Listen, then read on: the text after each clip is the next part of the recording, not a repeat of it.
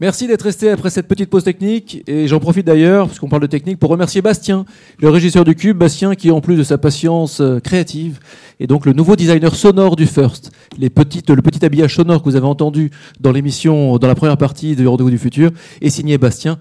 Merci, merci à lui. Et merci à notre joyeuse équipe. Merci à Jonathan et Jérémy aux manettes. Ce sont les, les hommes de l'ombre, ce sont les hommes qui sont habillés en noir d'ailleurs, pour pas qu'on les voit derrière. On voit Jérémy parfois derrière, euh, derrière une caméra qui circule. Et Jonathan, on le voit jamais. Jonathan, non, lui, c'est le réalisateur.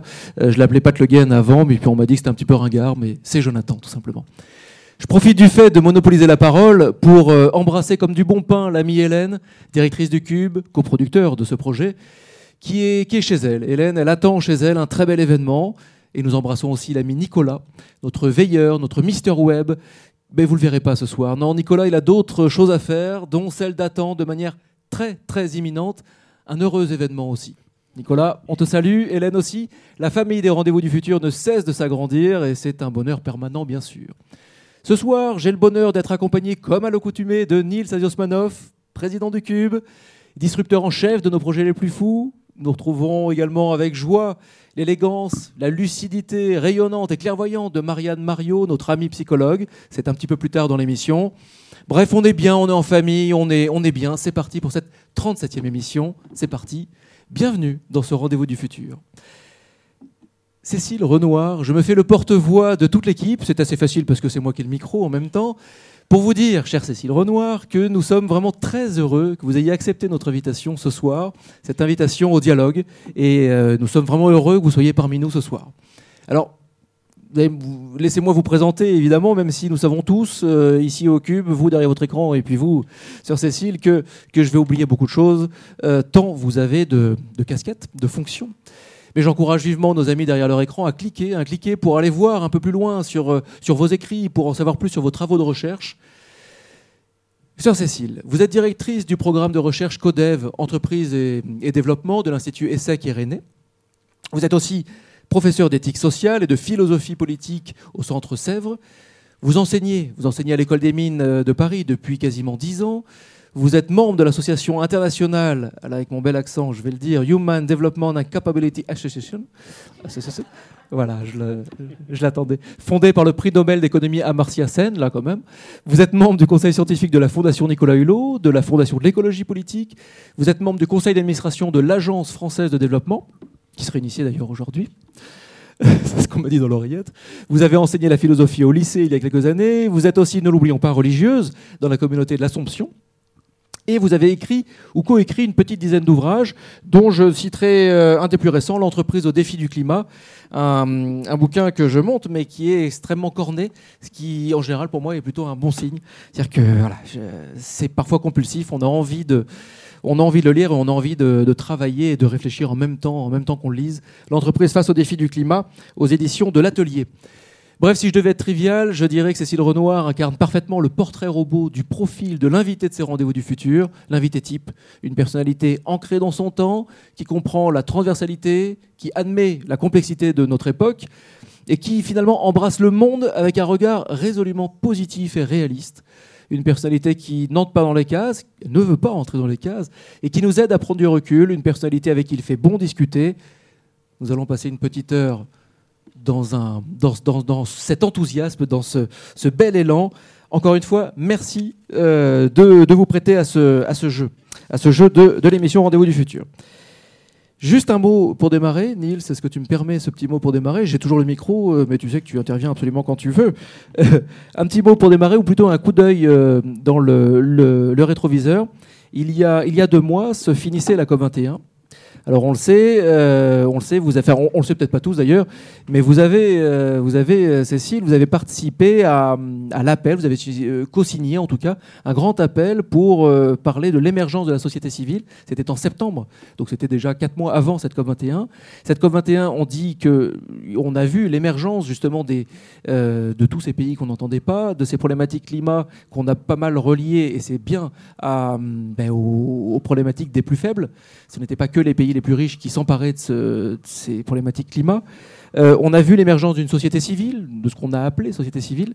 Moi, j'ai envie juste de vous demander, euh, pour vraiment démarrer, quel regard vous portez deux mois après, donc en gros encore à chaud, sur ce qui s'est dit, sur ce qui s'est manifesté, sur ce qui a été signé à la fin? Alors, je pense qu'il faut dire que c'est euh, déjà un grand succès que 195 pays se soient mis d'accord et qu'ensuite on peut dire que voilà, euh, rien n'est fait, tout est encore à faire. Euh, nous savons que nous sommes sur des trajectoires qui n'ont pas grand-chose à voir avec l'objectif que se sont fixés ces chefs d'État et de gouvernement, dire qu'il faut limiter à bien moins de 2 degrés l'élévation de la température d'ici la, fin du siècle à l'échelle de la planète. voilà, les, les, trajectoires actuelles, on, est plutôt, on va plutôt vers 5 à 6 degrés si on continue comme ça. Donc voilà, c'est une manière de dire que l'essai n'est pas du tout transformé.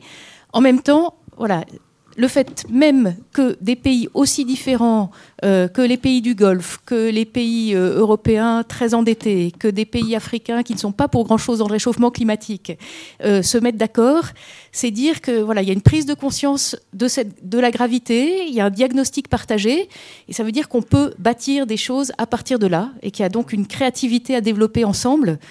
Voilà, donc ensuite, euh, et ce que vous dites de la, du rôle de la société civile, je pense aussi, c'est ce qui m'a beaucoup frappé pendant la COP, c'est de voir combien la société civile était présente, alors pas simplement euh, dans les zones des négociations, mais il y avait des, tas d'initiatives qui étaient présentes, alors soit à Paris, mais dans plein de lieux, et qui disaient quelque chose justement de ce souci de l'innovation euh, dans un sens qui, justement, qui ne se paye pas de mots, mais qui essaye vraiment d'être à la hauteur des transformations opérées.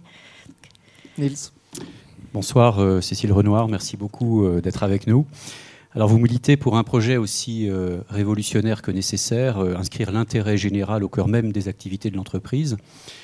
De nombreuses études ont effectivement démontré l'importance d'aller plus loin dans la voie du développement durable, mais également dans ce qu'on appelle le développement humain, la capacité, le care, la sollicitude, ou encore l'économie du bonheur de Maslow à Amartya Sen, l'idée maîtresse euh, est que le bien-être des humains ne se résume pas à la richesse, car comme nous le rappelait ici même euh, à votre place Patrick Vivray, ce qui compte ne se compte pas. Vivre les uns avec les autres plutôt que les uns contre les autres est donc la clé d'un monde meilleur. Mais pour cela, il nous faut passer du logiciel égo-compétitif au logiciel alter-coopératif. Il nous faut apprendre comment maximiser le profit tout en privilégiant la recherche du bien commun, les biens communs, rappelons-le, c'est ce que nous avons, ce que nous faisons ensemble. Un sacré casse-tête, donc, euh, pour les dirigeants et les directeurs de la fiscalité notamment. On en reparlera, que, vous n'avez pas peur de rendre schizophrène pour le plus grand commerce de Marianne Mario, qui, notre psychologue intervieweuse, que vous verrez tout à l'heure. Alors, pour entrer dans le vif du sujet, euh, peut-être pouvez-vous nous rappeler euh, très très rapidement ce qu'est la RSE, ce que ça recouvre concrètement et comment elle a fait son chemin dans les consciences donc la, RSE, dite responsabilité sociale ou sociétale des entreprises. Euh, alors c'est euh, déjà rien que de dire le sigle, c'est un peu le jargon. Alors dont on entend beaucoup parler, je trouve que c'est un peu comme le développement durable ou l'éthique des affaires. Ces mots euh, qui évoquent quelque chose a priori de positif, responsable, éthique, durable, et puis on est toujours un peu méfiant, alors peut-être encore plus en France qu'ailleurs, en se disant est-ce que derrière c'est juste de la rhétorique? Tout à l'heure on parlait de greenwashing, ou est-ce que derrière il y a quelque chose de plus sérieux qui dit euh, une interrogation en profondeur? Alors, je pense que dans l'histoire récente de nos pays, il y a un grand pas en avant qui a été franchi depuis 2011. Parce que euh, jusqu'en 2011, on adoptait une définition de la RSE, notamment au niveau de l'Union européenne, qui était une définition euh, très imprégnée par une pensée, je dirais qu'elle est assez anglo-saxonne, qui consistait à dire que la RSE, c'est ce qu'on euh, fait au-delà de ce qui est prévu par la loi. C'est ce que les entreprises mettent en place en termes d'engagements sociaux, sociétaux, environnementaux. Et voilà, il y a la loi à respecter, et puis ensuite, librement, les entreprises vont choisir de faire tel ou tel projet. Il y a vraiment un changement de modèle euh, qui s'opère à partir de 2011 parce que l'Union européenne a décidé de définir la RSE comme la responsabilité pour une entreprise de ses impacts au long de la chaîne de valeur.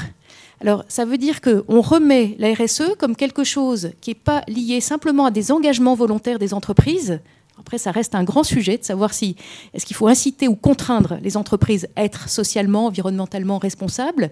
Mais ce qui est bien dit par cette définition, c'est qu'il s'agit de se centrer sur le cœur de métier, sur l'activité elle-même, le core business, comme disent les Anglais ou les Anglo-Saxons, et puis de regarder quelles sont les conséquences, pas simplement pour les salariés, pour les parties, qu'on appelle les parties prenantes directes de l'entreprise, mais aussi pour les sous-traitants, et ça peut être pour les sous-traitants des sous-traitants, tout à l'heure, on évoquait le drame du Rana Plaza. C'est bien ça la difficulté, c'est que des entreprises peuvent se dire responsables. La chaîne de vigilance, c'est ça euh Voilà, alors devoir de vigilance, c'est cette idée que les entreprises doivent être vigilantes, doivent montrer comment elles respectent les droits humains pas simplement pour euh, leurs salariés, si je parle d'une entreprise française ou, dont le siège est en France, pas simplement pour les salariés en France, mais déjà pour les salariés de leurs filiales dans des pays du Sud. Et puis, euh, quand on parle de chaîne de valeur, ça peut être aussi les salariés des sous-traitants et ça, il est certain que dans des grands groupes, il peut y avoir un discours qui est un peu double, c'est-à-dire que d'un côté, on dit euh, qu'il faut lutter contre les doubles standards sociaux et environnementaux au nord et au sud, en disant les salariés du, grand groupe ont droit aux mêmes avantages, mais parfois c'est au prix de ce qu'on appelle une externalisation des fonctions, c'est-à-dire qu'en gros, on se débarrasse des problèmes en disant ben, maintenant, c'est plus des salariés directs de l'entreprise, ce sont les salariés des sous-traitants, et là, l'entreprise va pouvoir dire ben, ça, c'est pas mon affaire. Donc, cette nouvelle définition de la RSE, elle vise vraiment à faire que, notamment les grands groupes présents à l'international, se rendent davantage responsables de ce qui se passe au long de ce qu'on appelle la chaîne de valeur ou chaîne de production. Et alors juste pour euh, comprendre, comment comment c'est arrivé? Est-ce que c'est arrivé par euh, les, des, comment dire, des partis politiques? Est-ce que c'est arrivé par euh, qui, qui d'où ça vient la RSE quoi Comment c'est sorti finalement? Est-ce que c'est la société civile? Est-ce que c'est les associations humanitaires? Est-ce que c'est qu'est-ce qui a initié tout ça? Alors je pense qu'il y a un ensemble de facteurs. Quand on voit l'histoire de nos sociétés industrielles, on voit qu'au départ, ben, on a eu cette révolution industrielle avec ben, des patrons qui essayaient de faire marcher, tourner la machine économique, créer de l'emploi. À l'époque, quand on lit les écrits de philosophes et d'économistes libéraux, on voit combien il y avait un optimisme très grand quant à la capacité de l'humanité à éradiquer la très grande pauvreté, la misère, et avec euh, voilà l'idée que le progrès matériel allait de pair avec le progrès moral, avec l'altruisme euh, envers les très proches et plus largement. Mais évidemment, euh, on voit bien que le 19e siècle, notamment dans, les pays européens industriels, euh, bah, ça a été le, siècle aussi des luttes sociales mmh. pour, que, pour que les ouvriers puissent euh, acquérir un certain nombre de droits. Ça s'est fait au prix de luttes fortes, qui ont duré aussi tout au long du XXe siècle. Alors, on peut dire que la RSE, elle est un peu l'émanation de ces luttes sociales, le fait qu'il y a déjà eu un certain nombre de progrès qui ont été, enfin, c'est-à-dire de, de droits acquis pour les salariés. Mais justement, là, ce que j'évoquais tout à l'heure du fait que c'était souvent pour les salariés directs d'une entreprise, qu'on se souciait peut-être moins de ce qui se passait dans des pays du Sud. Et, du coup, il y a eu à la fois sous la pression combinée de la société civile, d'un certain nombre d'associations, de syndicats, d'associations de consommateurs, cette prise de conscience de la responsabilité des uns et des autres vis-à-vis -vis de ces enjeux. Et puis, ce que je crois, c'est qu'on a quand même vu euh, fleurir un discours sur l'éthique des affaires à partir des années 80, et c'est quand même au moment où on a aussi beaucoup dérégulé, notamment euh, avec Reagan et Thatcher. Et c'est aussi à ce moment-là que, ben, peut-être en contrepoids de cette dérégulation et de ce que ça a entraîné comme désastres sociaux, il y a eu cet effort pour promouvoir de nouveau à l'intérieur des entreprises des attitudes plus responsables. Mmh. Voilà. Alors, ce qui pose aussi la question de savoir, voilà, c'est quand on parle du, droit et de l'éthique, comment bien, une réflexion éthique invite à transformer les réglementations. Il ne s'agit pas de penser euh, l'éthique contre le droit. Et c'est parfois comme ça qu'on présente aussi euh, cette éthique des affaires. À mon avis, c'est une manière très problématique de le faire. D'ailleurs, vous dites que les blocages euh, sur la RSE ne sont pas techniques ou financiers, ils sont essentiellement stratégiques, politiques et éthiques, justement. Oui, alors là, c'est vrai que dans le, notamment le livre que je viens d'écrire, là, avec deux cadres dirigeants, là, Frédéric Boll et Xavier Becquet, euh, l'un est un ancien de Total et l'autre ancien d'Alstom. Donc c'est du, du lourd, si on peut dire, par rapport aux enjeux de la transition écologique et énergétique. Et on a écrit ce livre, en fait, on a une douzaine d'autres contributeurs de l'ouvrage. Euh, nous avons créé ensemble, d'ailleurs, suite à, en fait, à l'ouvrage 20 propositions de, pour réformer le capitalisme que j'avais euh, co-dirigé avec Gaël Giraud, en fait, certains de nos co-auteurs se disaient l'expérience qu'ils avaient faite, c'était des, opérateurs financiers dans des banques ou des personnes euh, euh, assez spécialistes des questions de finances d'entreprise. Euh, les uns et les autres avaient fait l'expérience que de se mettre un peu à distance de leur pratique, de leur expertise professionnelle, était extrêmement important pour pouvoir justement faire part de cette expertise et montrer comment il y a des... Alors le, livre en proposition, c'était juste après la crise des subprimes, montrer comment il y avait des solutions à court terme de réforme de nos modèles financiarisés très court-termistes. Et ce livre, qui est plus tourné sur la transition écologique et énergétique, il a été écrit, donc euh, on est trois co-auteurs, mais il y a donc euh, pas mal d'autres contributeurs, les uns et les autres se demandant, à partir de leur expérience, le plus souvent dans des grandes entreprises, quels sont les plus grands blocages et les plus grands leviers par rapport à la transition. Et c'est vrai qu'au bout de quelques mois, les uns et les autres, qui euh, voilà, sont dans des fonctions d'entreprise assez différentes et, dans des secteurs variés, se sont dit de façon unanime que pour eux, les blocages principaux étaient vraiment des blocages du point de vue de la stratégie, du point de vue donc des décisions politiques dans l'entreprise, et puis qui se déclinent ensuite en termes de management, de décisions, qui sont finalement qui arrivent ensuite à des choix très personnels. Mais justement, vous dites qu'il faut réfléchir à une plus forte indépendance des directeurs fiscaux, euh, par exemple, au sein des entreprises. Vous dites même qu'il pourrait entrer au conseil d'administration, mais du coup, il deviendrait un peu jugé parti. Euh, est-ce que vous pensez vraiment qu'on peut aller aussi loin que ça? Oui, alors c'est vrai que un de mes dadas par rapport à la RSE et dans les, dans les dialogues que j'ai avec un certain nombre de, cadres et de dirigeants d'entreprises, c'est de souligner que, à mon sens, on ne peut pas parler d'entreprise responsable si on ne considère pas que la première responsabilité, c'est une responsabilité économique et financière qui est liée aux conditions, on pourrait dire, de juste création et partage de la valeur économique et financière qui est créée. Et ça, ça veut dire s'interroger quant au choix d'investissement, même en amont, euh, en principe, c'est ce que les entreprises doivent faire quand elles font des études d'impact social et environnemental avant même de s'installer dans une zone. Mais on connaît quand même très peu d'exemples dans l'histoire euh, industrielle de décisions qui ont été prises de différer une installation en raison des dommages envisagés sur l'environnement ou sur les personnes. Et alors du coup, ça fait rejoindre la question financière et fiscale. Je pense que pour faire converger ces logiques, il est extrêmement important pardon, de considérer. Ben, justement, je, vous avez de l'eau. Et voilà, et voilà. Nils, dès qu'il a un moment, il, y va. Non, parce que du coup, avant d'entendre, non, mais terminer, pardon. Voilà, juste sur la, la, question de la fiscalité, parce que je pense que c'est le nerf de la guerre, la question économique et financière, que le plus souvent, on n'entend pas les entreprises parler de responsabilité sociale en évoquant leur responsabilité fiscale. Or, moi, c'est l'expérience que j'avais faite déjà il y a une douzaine d'années quand je faisais ma thèse sur la question de la responsabilité des multinationales vis-à-vis du développement durable dans les pays du Sud.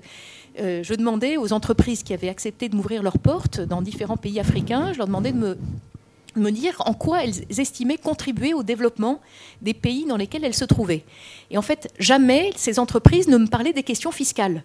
Or, on voit bien, évidemment, normalement, une des premières manières par lesquelles les entreprises contribuent au développement des pays, c'est par l'impôt, parce qu'ensuite, ça permet au pouvoir public, justement, d'assurer leurs fonctions en termes d'éducation, d'accès à la santé, d'infrastructures vis-à-vis des, populations. Et puis d'ailleurs, les entreprises en bénéficient aussi. Or, euh, je me suis mis donc à, à travailler ces questions avec un ami qui était directeur financier d'un grand groupe. Et c'était très intéressant parce qu'il s'est mis à réfléchir à la question en prenant la casquette, non pas simplement du bon directeur financier de son grand groupe, mais en se disant, au fond, si je regarde les choses en m'interrogeant euh, aux intérêts des populations des pays dans lesquels mon groupe se trouve, finalement, je vais peut-être considérer que ce que je fais comme bon directeur financier, de façon légale, c'est légal, mais ce n'est pas pour autant légitime. Et c'est de cette façon-là qu'on s'est euh, interrogé sur euh, les pratiques à la fois comptables et fiscales qui permettent aux entreprises de transférer le profit vers les zones fiscalement avantageuses, vers les paradis fiscaux.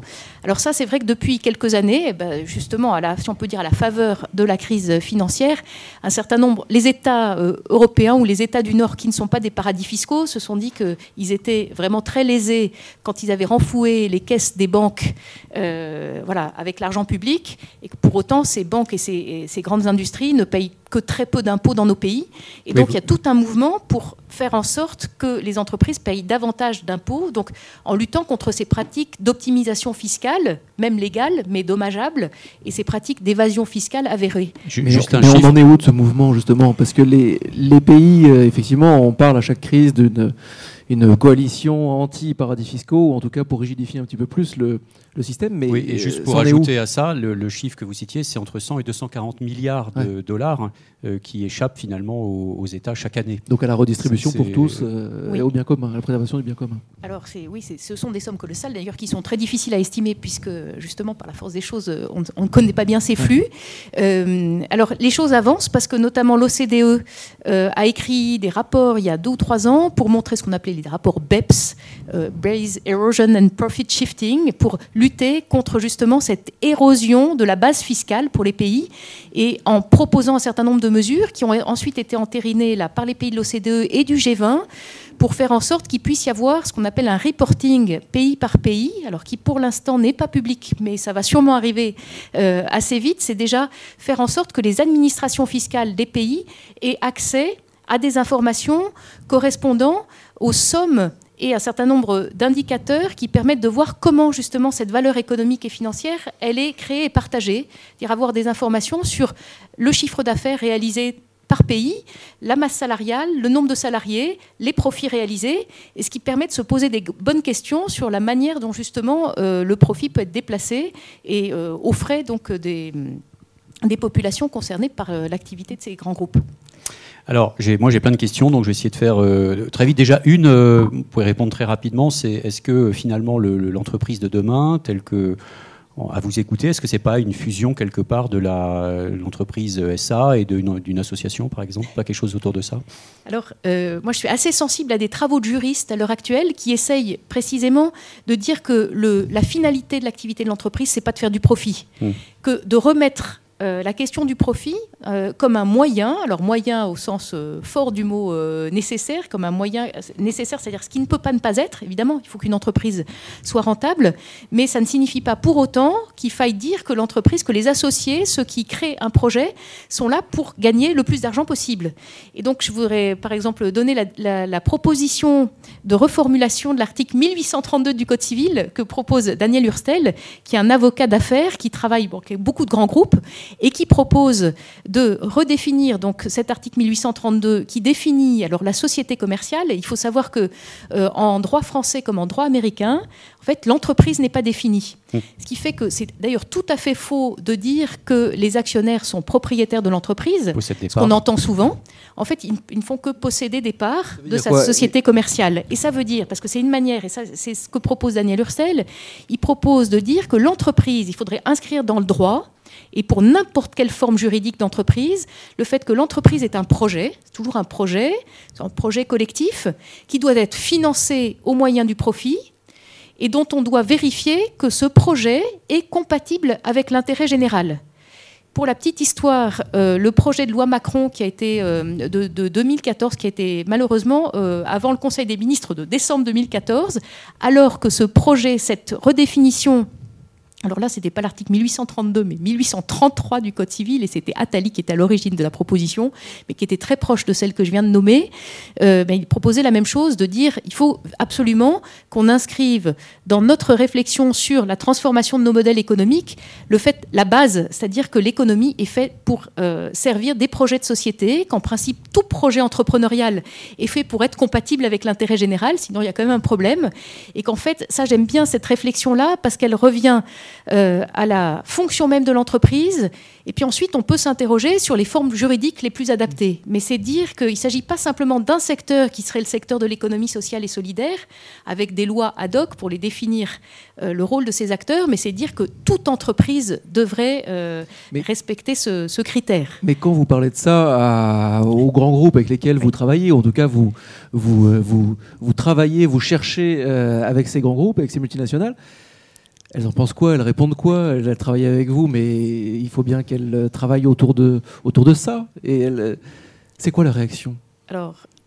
Je- quand on me demande les entreprises... Sans comme avoir des exemples, difficile. mais une Voilà. illustration un peu Alors, globale. qu'on- ce qu'on peut dire, c'est que ces, ces grands groupes ne sont pas des blocs monolithiques. Et l'expérience que j'ai euh, d'interaction fréquente euh, avec des personnes qui travaillent euh, donc depuis une douzaine ou une quinzaine d'années, ce qui me frappe beaucoup, c'est qu'il y a, je dirais, en gros trois types de personnes. Peut-être ceux qui voient les problèmes, qui ont une grande lucidité, qui se posent des questions que leur conscience taraude sans, doute, euh, qui voient les tensions, voire les contradictions entre les objectifs affichés par ces entreprises qui signent toutes euh, des déclarations, des principes d'action qui disent qu'elles ratifient la Déclaration universelle des droits de l'homme, les principes directeurs de l'OCDE vis-à-vis des multinationales. Donc il y a beaucoup de belles déclarations d'intention, et puis il y a des gens qui se disent, ben voilà, on n'y est pas du tout.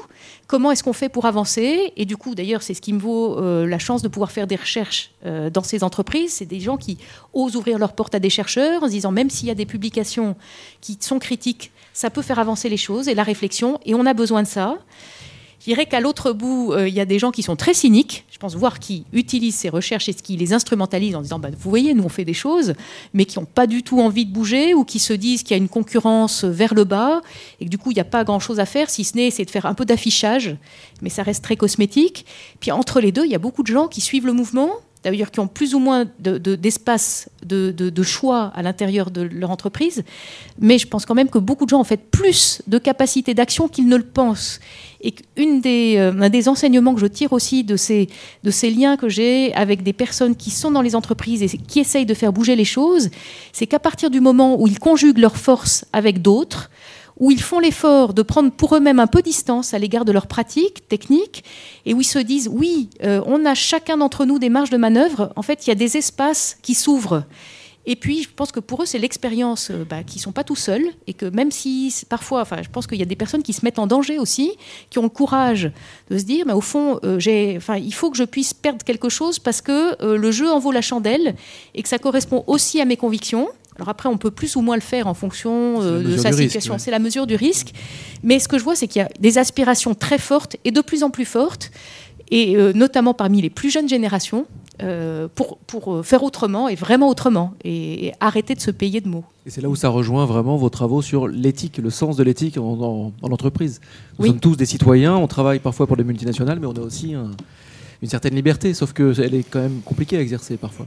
Oui, mais c'est la première chose. Je disais, je donne un cours à l'école des mines là, depuis 8 ou 10 ans et, c'est quelques séances, mais je démarre toujours euh, en, reprenant avec les étudiants la question de la liberté, de se dire, voilà, notre capacité, l'éthique, c'est bien le discernement, c'est une démarche, c'est pas d'abord dire c'est bien ou c'est mal, mais c'est vraiment un processus. Et euh, je peux donner une petite définition que j'aime beaucoup du philosophe Paul Ricoeur. Il disait de la démarche éthique, c'est la recherche de la vie bonne avec et pour autrui dans des institutions justes. Euh, alors je rajouterai volontiers aujourd'hui et demain, parce que je pense que de plus en plus, il nous faut intégrer dans cette réflexion justement la question des générations futures. Mais ce que je trouve très heureux dans cette définition, c'est qu'on relie euh, la question de la vie bonne. Alors d'ailleurs, il y a dans les pays, euh, c'est rentré d'ailleurs dans la constitution, je crois, de l'Équateur, le buen vivir, l'interrogation sur ce qui nous rend plus heureux ensemble. Et dans le terme de vivre bien, il y a quelque chose qui est justement pas du tout, euh, c'est pas une vision sombre et, seulement inquiète de ce qui se passe, c'est aussi l'idée que c'est pour vivre mieux ensemble. Euh, je trouve très intéressant que cette question euh, de la vie bonne soit liée à une interrogation sur la justice des institutions, parce que ça, quand même, euh, dans, les liens que je peux avoir avec, là encore, des, gens qui travaillent en entreprise, parfois on me dit, mais c'est bien joli, mais l'éthique, c'est quand même d'abord une démarche personnelle, et puis il y a le fonctionnement, il y a la vraie vie, les institutions, l'organisation économique et autres. Mais alors voilà, pour moi, la, question, c'est précisément les responsabilités collectives que nous avons à l'égard du fonctionnement de nos institutions économiques et euh, sociales, politiques, éducatives et autres. Le fait qu'il y a des choses à faire, quelles que soient les institutions. Justement, vous dites, euh, à minima, les entreprises devraient ne pas nuire. Alors, ce qui est intéressant, c'est de relier ces propos à la devise de Google qui est euh, faire du profit sans faire le mal. Euh, bon, on sait que Google a une position euh, hyper dominante sur le marché du search avec 97% de part de marché, ce qui lui donne de facto 65% de part de marché sur la publicité en ligne. En comparaison, euh, Facebook, c'est 2%. vous dites, puisque l'entreprise se mêle de politique, et on le voit avec Google notamment, il faut politiser l'entreprise. Alors euh, justement, ça va à l'encontre de, ce que souhaitent des grandes entreprises, euh, notamment du numérique euh, comme Google, pas, que, qui promeuvent un discours libertarien, qui veulent s'affranchir des règles de l'État. Donc là, il y a un paradoxe intéressant, c'est qu'à la fois les entreprises disent nous, on veut faire le bien pour faire court, mais on veut s'affranchir des règles de l'État. Donc comment vous voyez cette situation? Oui, et je pense d'ailleurs, quand euh, souvent un peu une, discussion quand je parle du rôle politique de l'entreprise, certains me disent, mais au fond, là, justement, tu vas dans le sens du, libéralisme effréné qui finalement veut redonner le pouvoir aux entreprises, aux acteurs privés. C'est précisément le contraire. C'est parce que euh, ces acteurs privés ont de facto un rôle politique Euh, et quand on dit que le, voilà, il y a une douzaine d'années, quand je lisais des chartes de certains grands groupes, notamment par exemple des pétroliers, qui évidemment, pour, alors en France, après les, histoires liées à la France-Afrique, pétroliers devaient dire, mais nous, on fait pas de politique, on ne veut pas s'engager en politique. Euh, et, on voit bien que par exemple aux États-Unis, c'est pas du tout la même chose, puisque là, il est entériné euh, dans la loi que les entreprises peuvent financer les partis politiques et en gros faire de la politique. Alors c'est évidemment pas dans ce sens-là que je parle du rôle politique de l'entreprise, c'est-à-dire c'est à partir du constat que la puissance économique de ces grands groupes leur donne un, de facto un poids politique, et on sait que le chiffre d'affaires euh, d'un certain nombre de multinationales est beaucoup plus élevé que euh, le, PIB euh, de, beaucoup d'États de, la, planète. Donc voilà, c'est dire comment encadrer ce rôle-là et comment faire en sorte que ces entreprises, justement, ne s'affranchissent pas des lois ou n'exercent pas simplement du lobbying dans leur intérêt privé à court terme, mais qu'elles assument le rôle qu'elles disent vouloir assumer quand elles parlent de leur mission au service de tel ou tel bien commun ou intérêt général.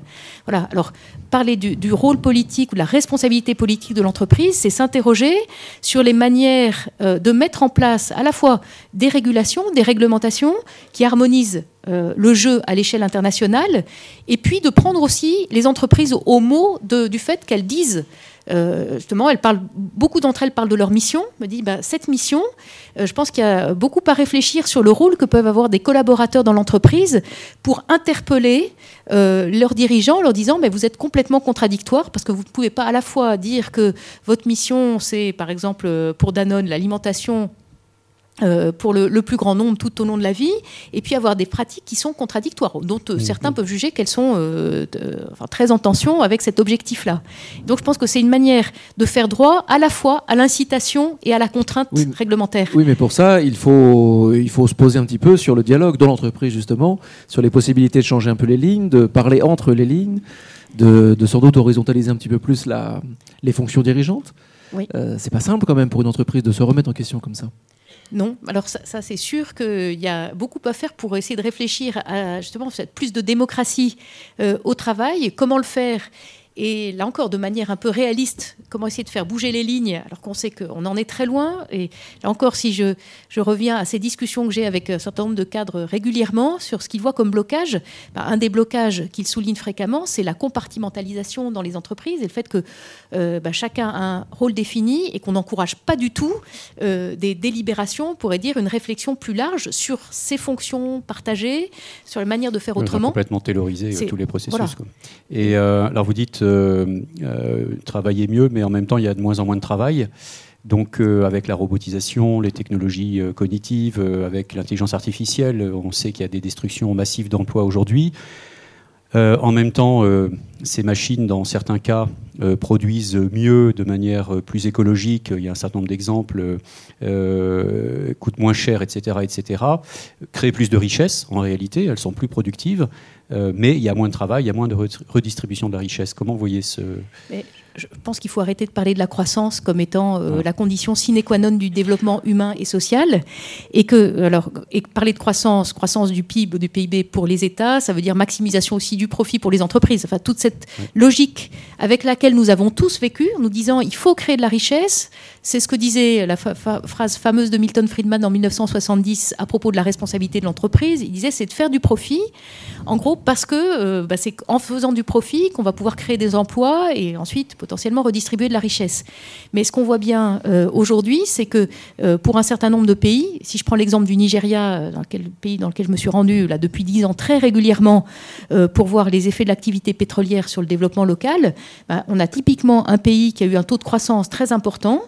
Euh, depuis dix ans, je peux dire que dans les villages euh, qui, sont, enfin les villages du du Niger, là où je, me rendais chaque année, on voit absolument pas d'effet positif de cette croissance. Ce qui doit nous faire réfléchir sur ce que nous faisons, la manière dont nous créons de la richesse, dont nous euh, faisons grossir le gâteau et dont nous partageons les parts. On voit bien que c'est de manière extrêmement inégalitaire, qu'il y a cette croissance abyssale des inégalités. Je pense qu'on aura. Non, il faut vraiment. tout ça vont bien montrer effectivement. Ah oui, euh, d'ailleurs, je voulais, je voulais vous montrer un petit dessin. Euh, Jonathan, est-ce que tu peux me montrer le dessin Autour de, autour de l'émission avec Stiglitz, justement, Joseph Stiglitz, et on a fait une émission en octobre avec lui.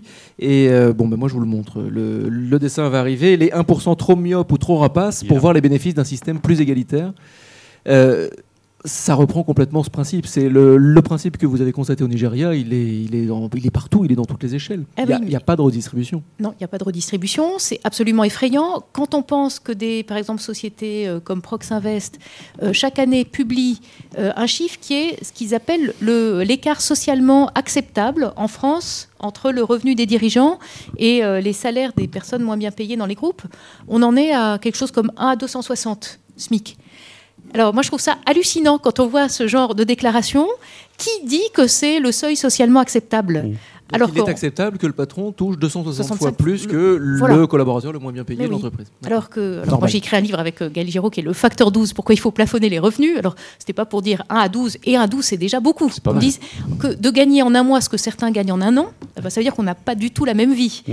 Euh, mais quand certains vous disent que euh, le, quand on, propose une fiscalité progressive sur les hauts revenus et très progressive jusqu'au bout, et on vous dit c'est confiscatoire, on oublie que dans un pays comme les États-Unis, euh, pendant 30 ans, jusque dans les années 60, euh, pour la tranche supérieure, ben le, taux était de plus de 90%. Mmh. Et je ne pense pas qu'on considérait que les États-Unis étaient un pays communiste. Donc ça veut dire aussi que nos, nos critères éthiques sur ce qui est acceptable ou pas, et sur la redistribution nécessaire au nom de la justice sociale et au nom du mieux vivre ensemble pour tous dans la société. C'est ça qui est aussi très frappant. C'est que on le voit très bien au Nigeria, c'est que les riches, euh, quand ils se barricadent et qu'ils sont dans leur prison dorée, euh, je ne suis pas sûre qu'ils vivent tellement mieux. Alors évidemment, ils ont une vie beaucoup plus confortable que ceux qui vivent dans des conditions indignes. Et donc donc ça c'est déjà, enfin, du point de vue moral, c'est mm. évidemment très problématique. Mais en plus, euh, on ne peut pas dire que la population de ce pays vit mieux euh, globalement. Et puis de toute manière, pas de redistribution, pas de consommation. Donc de toute manière, au bout du bout, euh, le système il, finit par s'effondrer sur lui-même. C'est la vision court terme. Mais ça m'amène à la question du revenu universel dont mm. on parle de plus en plus. Comment vous voyez cette, ces initiatives qui sont testées déjà ça et là?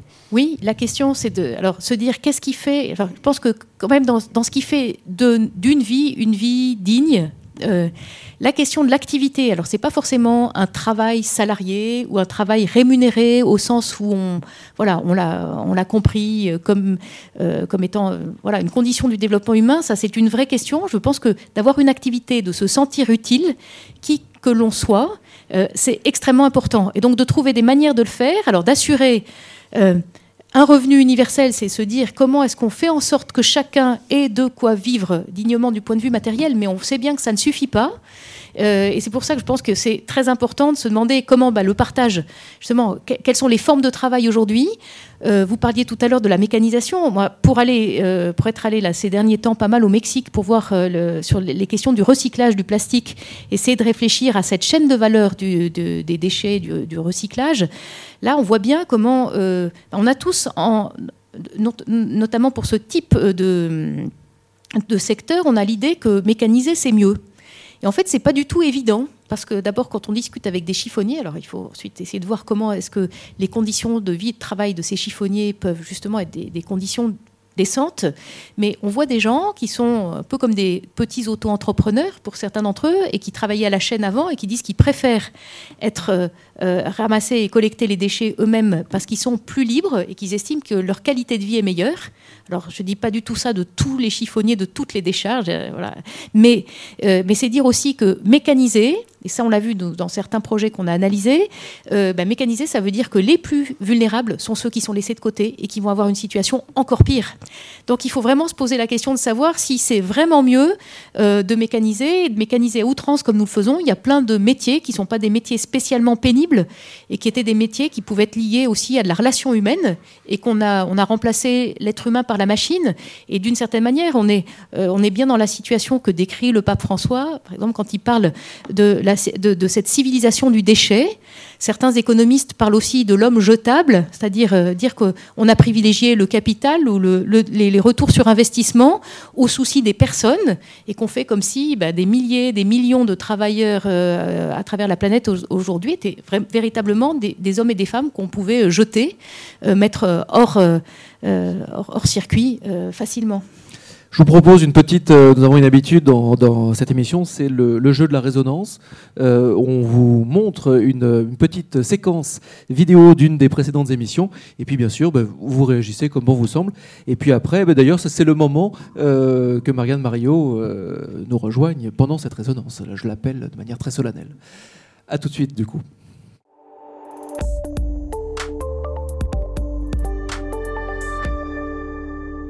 On est un think and do tank pour faire chic et on pense qu'il faut faire bouger les consciences, mais aussi apporter des outils.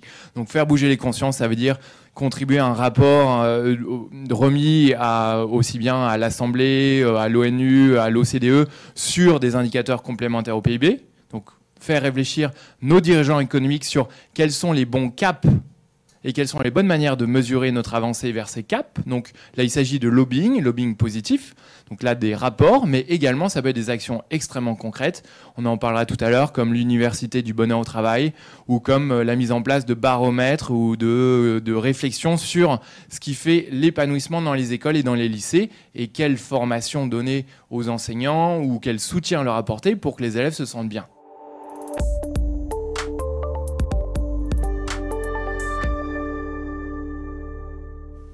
Donc là, c'était Alexandre Joss, le, président, le porte-parole de la Fondation Spinoza, qui s'intéresse évidemment au bonheur au travail. On en parle beaucoup, c'est à la mode. Qu'est-ce que ça vous inspire, vous ce que... C'est à la mode, mais c'est bien oui. de s'intéresser à ça.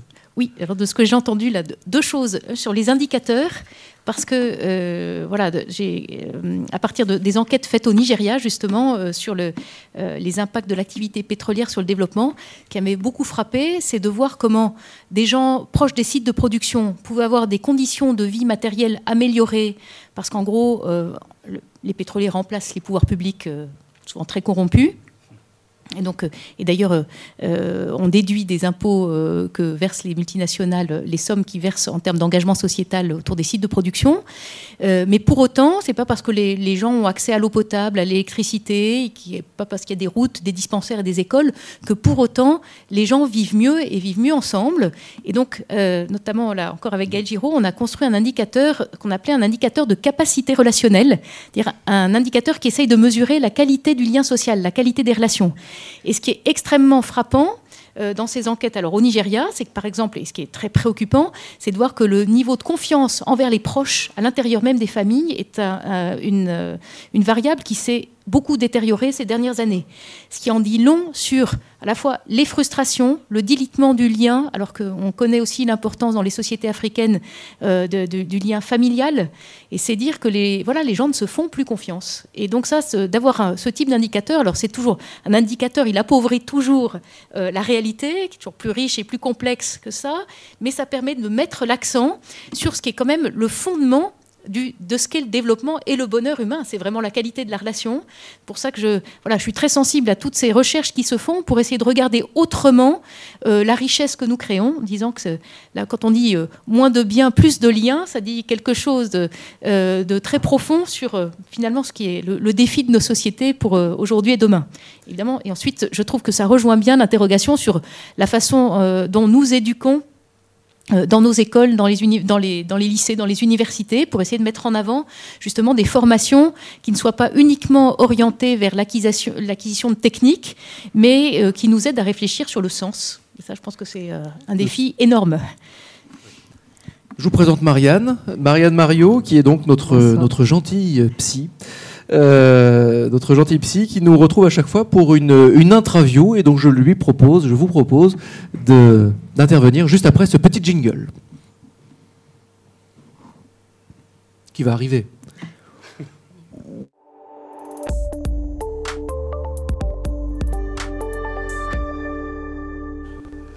Oui, parce qu'il y a un jingle, donc il faut le montrer quand même. Merci beaucoup, Marianne. Euh, ben Marianne, je te cède le micro, je cède la parole. À toi de jouer. Et oui, une petite interview, euh, Cécile, pour vous connaître mieux avec une règle du jeu, des questions courtes et des réponses courtes, si vous le pouvez. Et une première question sur vos valeurs fondatrices. Euh, de quelle certitude faites-vous votre viatique? Ou incertitude? Avec le micro. Il y a une expression que j'aime beaucoup, qui est celle de la fondatrice de ma congrégation, qui parle du dégagement joyeux. Et euh, j'aime beaucoup les deux termes. Alors, euh, la joie, ben, on voit ce que c'est. Euh, mais l'idée d'un dégagement joyeux, alors c'est pas pour dire dégagement au sens de détachement à l'égard du monde, c'est précisément que ce n'est pas un désengagement, mais que c'est la condition d'un engagement profond, voilà, passionné pour les réalités du monde d'aujourd'hui. Je dirais que c'est peut-être cette formule qui me parle particulièrement. C'est joli. Une question inspiration maintenant. L'ecclésiaste conseillait Marche comme ton cœur te mène et selon le regard de tes yeux. D'où vous viennent ce goût du bout du monde, ce cœur euh, nigérian, kényan, ce regard mexicain et ce souci plus généralement des pays du Sud?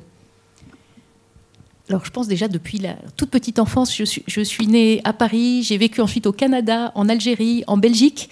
Alors, je pense que ça a été, j'ai été marquée familialement par ce souci des grandes questions du monde. Et j'avais des parents qui étaient très attentifs à, nous dire, à frères et sœurs et moi-même, dire que voilà, nous vivions de manière privilégiée et que voilà, nous avions aussi une responsabilité à l'égard de ce qui se passe autour de nous. Une invitation à ouvrir grand les yeux. Donc je pense que c'est pour moi euh, voilà, une première expérience fondatrice dès euh, toute petite. Et puis ensuite des rencontres, je pense, faites avec des personnes qui m'ont beaucoup marqué qui m'ont dit aussi d'ailleurs qu'il n'était pas forcément nécessaire d'aller au bout du monde pour euh, s'ouvrir aux autres et à d'autres réalités, que les paysages intérieurs, on les voit déjà en soi. Et ça, c'est aussi ce que je, voilà, j'expérimente, c'est que l'expérience d'une forme d'intériorité, elle peut aller de pair avec une ouverture très large. Alors justement, pour parler d'intériorité, mais toujours d'inspiration, quelle parole ou parabole de la Bible vous inspire ou vous se tient le plus souvent Ou vous redonne courage? C'est pas simple, c'est quand même assez gros la Bible. Oui, mais les petites voix qui reviennent et qui nous soutiennent, euh, en général. Mais je dirais qu'il y a à la fois. je vais donner deux, euh, deux textes ou deux passages. Il y a le passage, il y a les béatitudes. Là encore, le heureux, cette promesse, alors qui est parfois un peu paradoxale, parce que c'est quand c'est heureux les pauvres, ou les pauvres de cœur, heureux ceux qui pleurent, euh, heureux ceux qui ont faim et soif de la justice. Alors ça, c'est une, parole qui, me, voilà, qui, est, pour moi très, très forte, comme une promesse. Se dire aussi que c'est à partir de l'expérience vécue par d'autres, avec d'autres, que nous ne sommes pas les sauveurs, mais qu'en revanche, nous pouvons jouer notre rôle. C'est cette euh, fameuse image aussi du colibri. Et puis, je euh, il y a une autre, euh, euh, une autre rencontre de, Jésus, du Christ, qui me marque beaucoup dans les travaux que je mène. C'est la rencontre de Jésus avec Zachée. Euh, le collecteur, on connaît l'histoire, euh, beaucoup d'entre nous l'ont entendu peut-être tout petit, de Zaché, le, collecteur d'impôts, le publicain, on est encore là dans la fiscalité, euh, qui en gros récoltait de l'argent sur le dos des autres, et puis qui entend parler de ce Jésus qui fait des choses extraordinaires, qui veut le voir, qui grimpe sur un arbre parce qu'il est petit, et puis que Jésus voit, et c'est Jésus qui l'appelle et qui lui dit, viens, je veux demeurer chez toi. Et puis voilà, Zaché le reçoit. Euh, Jésus ne lui dit rien et c'est Zachée, parce qu'il a vécu une rencontre très forte, qui se dit, mais dans le fond, qui revisite peut-être son existence, qui se dit, voilà, il y a des choses qui me rendent pas heureux, qui me font pas vivre vraiment, et je décide de rendre alors quatre fois ce que j'ai extorqué ou autre. Moi, ça me marque beaucoup parce que par rapport au monde dans lequel nous sommes, dans lequel on peut être indigné, et à juste titre, et je pense qu'on a le devoir de s'indigner, de ne pas se résoudre aux injustices que nous vivons, que nous voyons autour de nous, mais quand on se dit ensuite qu'est-ce qui va permettre aux choses et aux personnes de changer, c'est pas forcément euh, non plus la stigmatisation permanente ou le discours dénonciateur. Alors il en faut. Et il y a pas mal d'ONG de groupes qui jouent ce rôle, et je pense que c'est fondamental. Mais en même temps, on voit bien que bah, les incohérences, elles sont déjà en nous. Donc voilà. Et cette expérience-là, c'est aussi l'expérience de rencontres faites qui nous invite à changer le regard, à prendre d'autres lunettes, à voir les choses autrement. Alors une question maintenant d'éréliction. Camus écrivait L'expérience est une défaite, il faut tout perdre pour savoir un peu. Que vous ont appris vos moments de dénuement, de déréliction? Ben, L'expérience que euh, de, ma propre fragilité, du décalage entre les aspirations et puis aussi le fait que ben, les défaites, c'est aussi les échecs parfois personnels ou le fait d'être pas à la hauteur de ce qu'on voudrait faire ou être, euh, de l'expérience de ses limites. Euh, voilà, et cette expérience-là, c'est aussi bah, le partage d'une commune humanité euh, et, de dire que ce qui fait la grandeur de l'être humain, c'est pas simplement l'autonomie, même si voilà l'autonomie c'est quelque chose de magnifique, mais c'est aussi la vulnérabilité, voilà la fragilité, que c'est aussi quelque chose de beau et, qui, et que c'est aussi en vivant cela qu'on peut sans doute aussi changer les choses. Alors une question paradoxe, euh, Anna Arendt disait euh, l'amour est la grande force antipolitique de l'existence. Comment conjuguez-vous amour et politique? Bonne question. Parce que je ne suis pas d'ailleurs complètement d'accord avec Arendt, notamment par exemple sur la distinction qu'elle fait entre l'économie et le politique. Je pense qu'il faut pouvoir relier les choses. Euh, alors, euh, ben là, je, je, vous parlez d'Arendt, tout à l'heure j'évoquais Paul Ricoeur, et alors c'est vrai que Ricoeur a une manière de considérer le lien entre amour et justice, qui est une façon de considérer le lien entre amour et politique, à mon sens, qui est de dire il y a à la fois ce souci, et que le souci politique, c'est le souci du commun, on peut dire que le souci de, passer des, contrats, de nous mettre d'accord ensemble, c'est promouvoir alors ce que Ricoeur appelait la logique d'équivalence avoir des institutions qui se rapprochent le plus possible des critères de justice que nous nous donnons ensemble et sur lesquels nous délibérons. Et quand on parle de politique, évidemment, ça veut dire qu'il y a du compromis, euh, voilà, que c'est progressif, qu'on arrive, on n'arrive pas toujours à aller exactement à l'idéal vers, lequel on tend. Et l'amour, alors c'est ce que euh, Ricoeur parle de, l'amour en termes de, euh, de logique de surabondance par rapport à la logique d'équivalence. Dire qu'en permanence, bah, j'évoquais tout à l'heure les réglementations, la nécessité de faire en sorte que nos réglementations soient plus proches des principes éthiques que nous nous donnons, mais évidemment, elles ne seront jamais complètement alignées. Et euh, inscrire cette logique de la surabondance, cet amour dans tous nos codes euh, éthiques, politiques, juridiques, c'est une manière de dire qu'en permanence, nous devons faire droit à quelque chose qui dépasse euh, bah, les simples relations d'équivalence. Alors une question liberté maintenant. J'ai entendu que ça vous tenait à cœur tout à l'heure avec Aristote qui disait il n'y a qu'une façon d'éviter les critiques. Ne fais rien, ne dis rien, ne sois rien. Alors comment faites-vous avec les critiques que l'on vous adresse ou pire, avec les critiques que vous vous adressez à vous-même? Ben, De se dire que la critique, elle, est, euh, elle peut être constructive. Alors c'est vrai qu'il peut y avoir des critiques destructrices et on voit bien, alors dans ces cas-là, peut-être qu'il faut se dire... Euh, euh, ne pas se laisser atteindre parce que ça ne sert à rien de se laisser détruire par la critique des autres, en même temps de se dire que dans les critiques qui sont faites, c'est aussi peut-être soit l'expression bah, d'un point de vue radicalement différent, parfois je ne partage pas du tout, mais c'est de se dire comment essayer d'entrer en dialogue. Voilà, alors on y arrive plus ou moins. Il y a des sujets sur lesquels moi je me sens tellement en désaccord avec des interlocuteurs, me dis bah, on n'y arrivera jamais. Mais en même temps, c'est de se dire que ben voilà, il y a peut-être à des moments l'impression qu'on est dans des voilà, dans des, dans des, incompréhensions très fortes. C'est-à-dire, voilà, j'avance aussi mon bonhomme de chemin. Euh, ben, voilà, mon point de vue, il est situé, il est ce qu'il est, mais avançons, allons-y. Et surtout en se disant que, moi, pour moi, un signe, c'est que si je ne suis pas complètement seule euh, à, à, être d'un certain point de vue, euh, voilà, parfois on se sent un peu seul, mais globalement, ça veut dire qu'il y a aussi des bonnes raisons de penser que ce chemin-là, il faut continuer à le prendre et que peut-être il portera fruit plus tard, ou que le, le dialogue, il sera possible peut-être euh, ultérieurement. La dernière question, Marianne. Alors, pour terminer, euh, une, fin en forme de question gratitude, on va dire. Qui aimeriez-vous aimeriez -vous remercier ou à qui voudriez-vous dédicacer votre cheminement? Euh...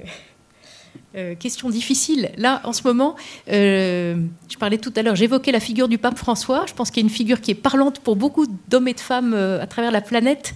Je me dis, je trouve c'est extraordinaire qu'on ait un pape aujourd'hui, euh, justement, qui, qui rejoint euh, des millions de personnes qui ne sont pas forcément des catholiques, mais parce qu'on sent que c'est, quelqu'un qui justement cherche une adéquation, enfin en tout cas, je sais pas s'il le, enfin, qui a le souci de la cohérence entre ben, ce qu'il dit, ce qu'il fait, le message qu'il adresse, euh, qui a beaucoup de simplicité dans sa façon d'être, qui est lui-même, voilà, et qui cherche pas à être un autre.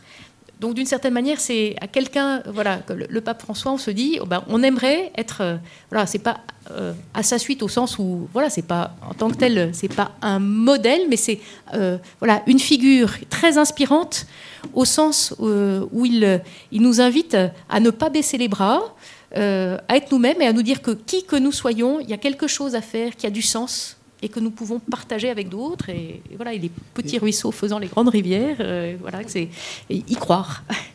Et moi, je remarque, je remarque également que nous parlons, euh, nous abordons en tout cas son, cette encyclique Laudato Si euh, du pape François. Dans les trois dernières émissions, nous en avons parlé. Donc il y a comme un changement en profondeur qui se passe et une vision également de ce pape qui est assez, assez étonnante. Niels, pour le mot de la fin, Alors, et nous conclurons. Il y avait plein d'autres questions, mais je vais terminer avec. Euh, je vais vous citer. Vous dites il faut cultiver la polyphonie de la vie. Je trouve que c'est une très belle phrase. J'ajouterai avec un dégagement joyeux, puisque vous l'avez dit tout à l'heure. Et euh, moi, il y a une formule que j'aime beaucoup c'est faire bien et se tenir en joie. Je trouve que ça résonne bien. Et euh, comme dit Colibri, que chacun fasse sa part. Et Je pense que vous la faites amplement, vous nous inspirez, merci beaucoup. Merci Nils, merci. Marianne, merci beaucoup Cécile Renoir d'avoir partagé ce moment avec nous. Merci aux coproducteurs, à la JD Carré, le Cube, l'agence Triple C, à notre partenaire, le Digital Society Forum d'Orange. Merci à vous qui êtes de plus en plus nombreux à nous suivre, à nous encourager. Plus de 2000 en moyenne, quand même. Merci. Merci. Prenez votre agenda, ceci étant. Le 15 mars, alors n'oubliez pas le 23 février, vous avez un ID Lab ici au Cube. Euh, Charlie vous l'a dit tout à l'heure dans le First. Nous vous le rappelons et nous vous le rappellerons sur Twitter et sur le site rendez-vous-du-futur.com qui changera bientôt. C'est ça l'info, hashtag teasing euh, et hashtag gobelin, merci. Le 15 mars, nous avons tous rendez-vous avec, euh, dans les mêmes conditions que ce soir pour dialoguer avec le sociologue Nathan Stern. Ça va être évidemment passionnant. Le 14 et 15 avril, participez au Festival des Rendez-vous du Futur. 14 heures de direct dans une ancienne église, l'espace Saint-Sauveur, au métro Corentin-Selton. Euh, mais c'est en direct évidemment, donc euh, vous pourrez le suivre de chez vous, dans le bus, où vous soyez, bref, au bureau aussi. Plus de 40 invités, un vrai festival, un vrai régal évidemment devant nous. Le 31 mars, vous ne devrez pas manquer l'atelier du Digital City Forum qui aura lieu à Bordeaux pendant le Forum d'Avignon. Faut suivre, le Forum d'Avignon aura lieu à Bordeaux le 31 mars et le 1er avril. Et ce sera exceptionnel. ce n'est pas un poisson. Le 6 avril, euh, nous, vous, nous vous convoquerons également à participer à une émission spéciale du Forum Changer d'air. Euh, un dialogue assez exceptionnel évidemment, euh, toujours exceptionnel, entre Joël de Ronet et François Tadei autour de notre amie Véronique Angers de Fribert. Bref, à bientôt à tout de suite sur les réseaux, bien sûr.